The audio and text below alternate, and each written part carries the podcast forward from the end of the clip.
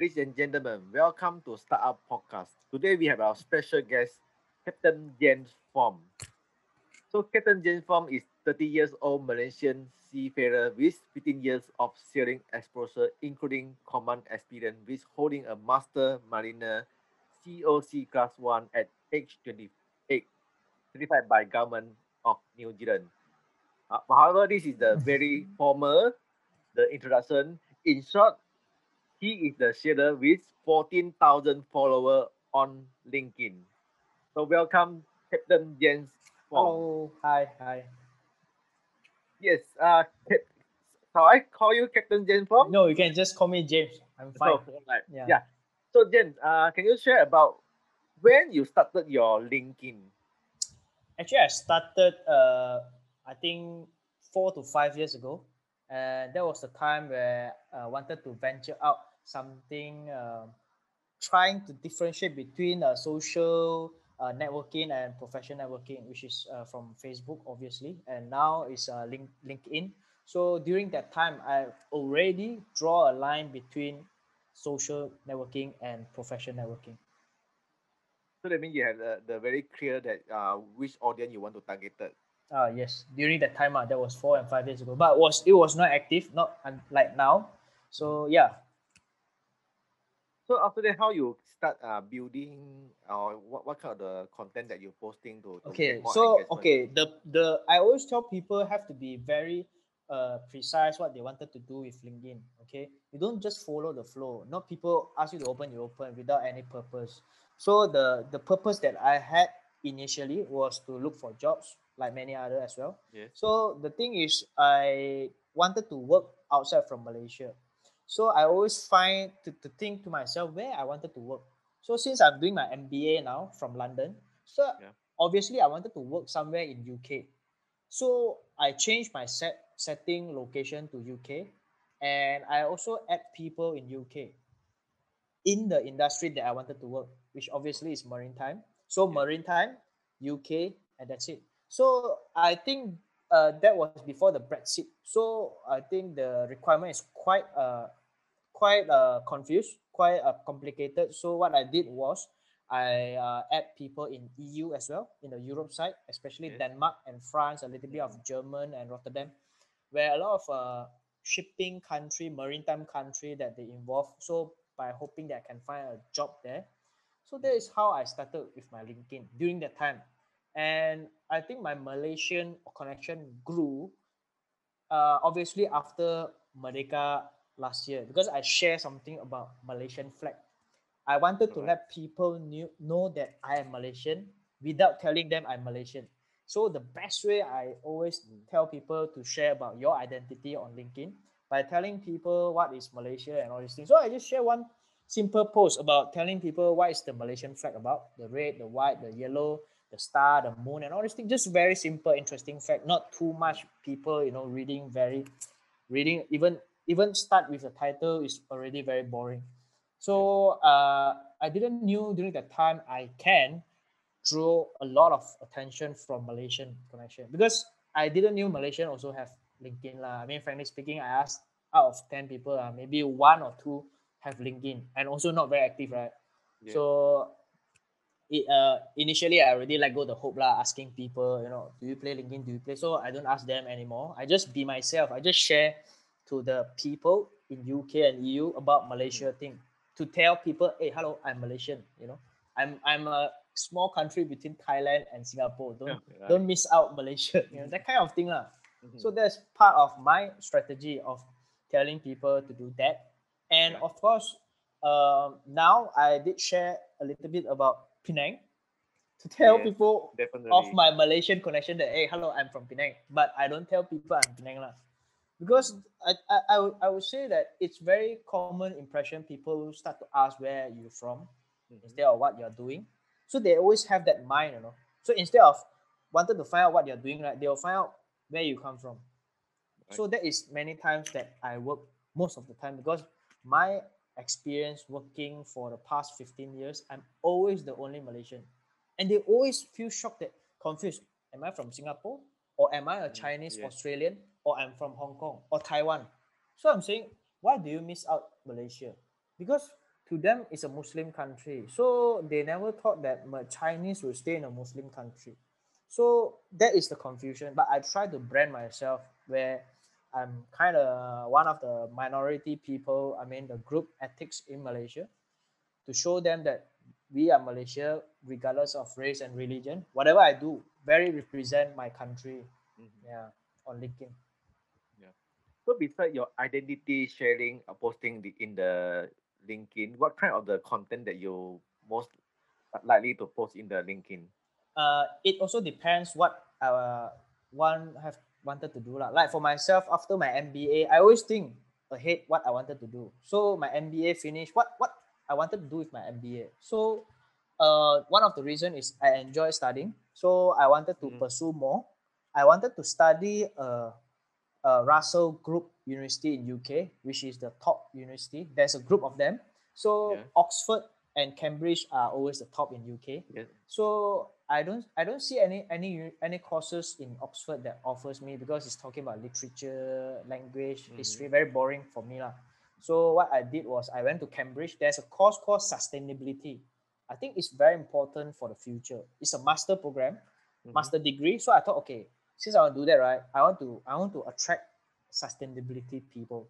So I start occasionally. You'll see I always talk about uh, how to sustain the um, trees, forests, deforestation, uh, flooding. You know, like climate um, combating. What we're gonna do with this? So because that is how I attract sustainability people. Because that is my next master degree from Cambridge. By hoping that I can have more potential people. That is my hidden things of why I want to do that. Yeah. So how how you start to grow your after you posting right? How you start to grow your follower? Is it any that uh certain the clue or, or tip that can can share with our audience? Uh, can you come again? I don't understand. So uh, how you from the starting uh, few followers until now today is fourteen thousand followers. Mm, okay, actually, there's a lot of uh, just a long story. Uh. So uh, how I did was, um, I- in fact, I actually didn't count my connection. Mhm. I, I you you'll be surprised I don't connect with people anymore. Okay, very little. In fact, I filter who to connect. So I don't I don't I don't really. You, I mean, you cannot control the followers, right? So that is Yeah. the main topic today. That why connection and followers, which one is important? To me? Yes, correct. Mm. followers are more important because these followers they do not even they don't connect with you they still want to follow you you see? So you see that is the purpose of them. I always tell people count your followers do not count your connection. People always say hey i have 14 or 15000 connection. Okay but because they say you need to connect only have followers right? Actually it's not necessary. No, I've been proved to many people that you do not have to have that that intention. You don't have to connect people. You just I don't connect anyone, but I share things right. I share like for your case, you share podcasts or anything. People will see just follow you. They don't have to connect with you. You see. So I always tell people try to to to know that if you are successful on a social media like LinkedIn, right, Mm. you have to count your follower. If your follower is more than your connection, then you're doing a right job. Then people know, oh, yeah, that, that's how I gauge my my um how to say efficiency uh, on LinkedIn. Mhm. That was during the time. Uh. Then um I, I do time to time to check on my uh way how is my LinkedIn by this kind of very small way of uh, numbering people's view Mhm. uh, your like posting and all. And I always tell people you have to reply comments, not too much. You know, some are very funny. You know, people will write like very good. So how to reply them? It's very Yes, hard, right? correct. Cannot like reply. You say very good, then I say ah okay, Mm. no right. But Mm. you try lah. That is why I- how I filter also my comments. I mean, I don't like them, but I, I mean, I don't reply them, but I have to like them just as acknowledge to respect, uh, as a show, as a respect. We Asian, right? I have to respect, ma. correct? Yeah. So that's the way lah. How I how I deal with my LinkedIn. So that means you need the follower is more important than the connection, right? Yes, and I uh, if you talk about connection, if you do think that connection is very important, I have few very strong connection. Uh, our, for example, our Malaysian Minister of Finance, Tengku Zafrul, he is my first connection. Yes. Uh, CEO of Maersk Line is a bigger shipping company in the world. Maersk Line, the CEO itself, Mr. Skou, it's my first connection. So there are a few very big guy uh, uh my first connection. So whatever I write, I have to consider their attention as well. So if you talk about connection, lah, I just let you know. I can just Mhm. I can just let you okay, you want you want connection, right? Okay, I throw for you. This is the connection I have.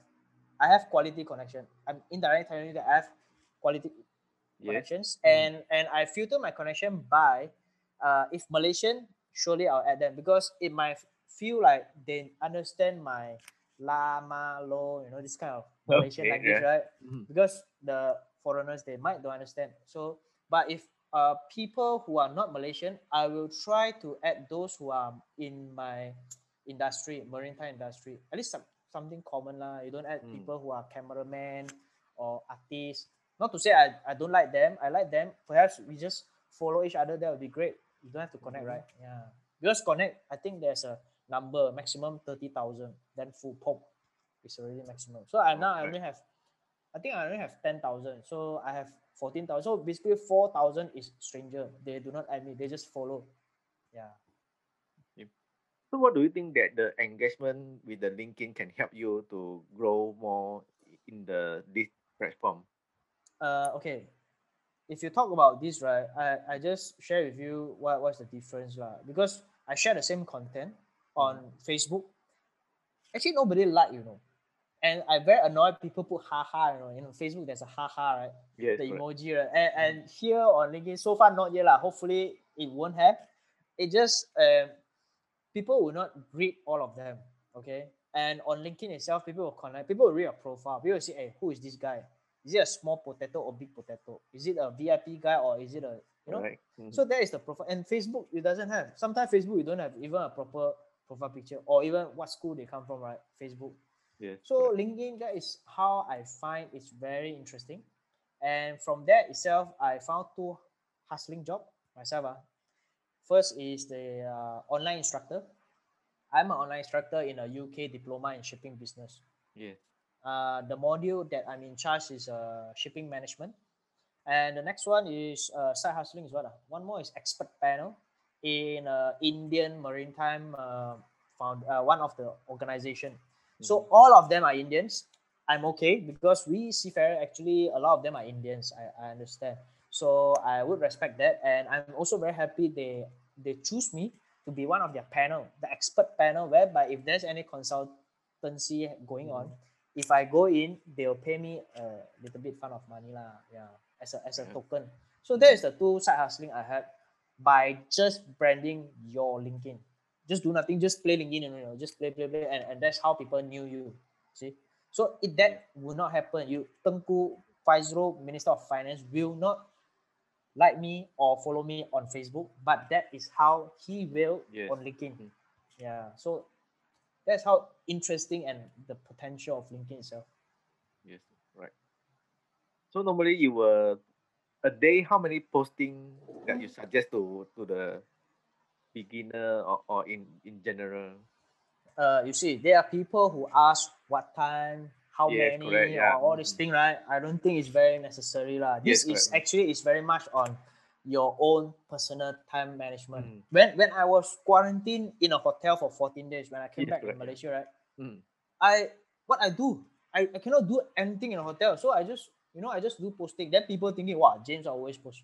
But they didn't knew that I'm actually in quarantine. Hey, hello, I'm in a small 300 square feet room. What do you expect me to do for 14 days? Besides shower and listen to some music, you know. So it actually depends on you. So I wouldn't say morning, night. Like for myself, very hmm. strange. It's like it also same with you. You all have an international connection. So it doesn't matter morning, night, or blah blah blah. I Yes, think it's very yeah, definitely. I won't say nonsense lah. If you can talk about what time, right, means your connection got problem. Means your exposure very limited, or maybe Malaysia time zone. So I'm very sorry for you. But for myself, uh, because I'm very promoting to maritime. So maritime is a very unique thing where it connects globally.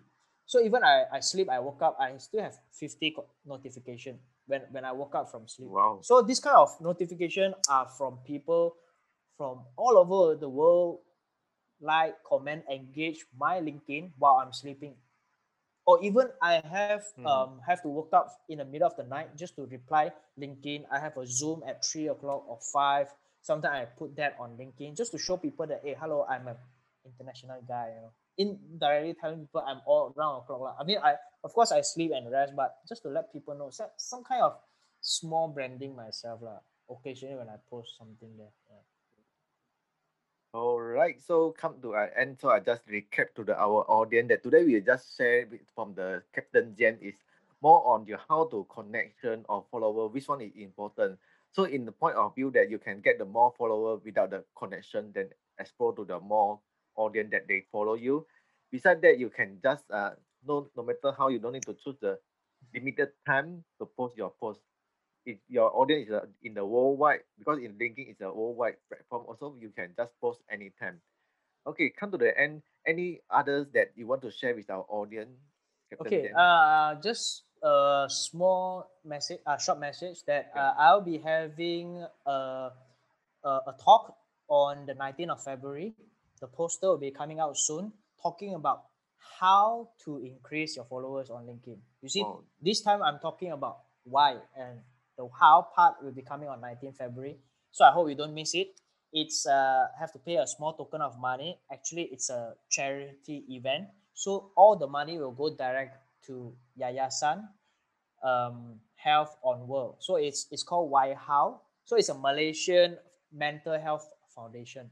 So it's five US dollar or ten ringgit for Malaysian per entry. So it's a pay per view session. I hope people will have a strong benefit on that as well by attending this. Yeah, so so so uh for ladies uh audience out there, so I will later on we will put the link together so you can if you're interested to know how you could increase your engagement, how you could increase the and follower for your LinkedIn.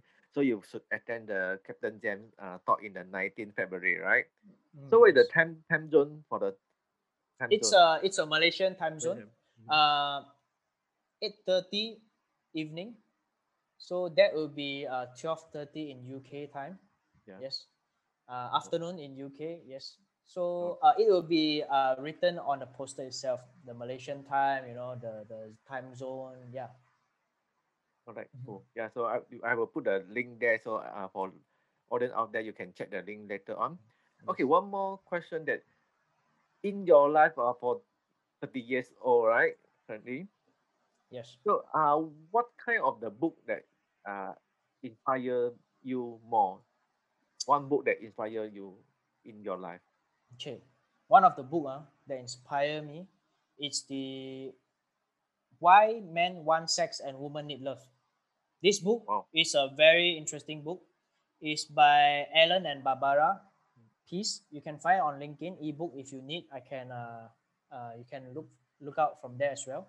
So that book actually talk about um, why men want sex and women need love. So the title itself is already showing very interestingly. Yes. mhm. We're showing why men want. Want means it's not necessary, but it's a necessity for them. You see, so which means that it's not a a, a thing that required during the, the the the throughout the process, but for woman itself, it shows on the title is need love, which means women are naturally they really need love for many things.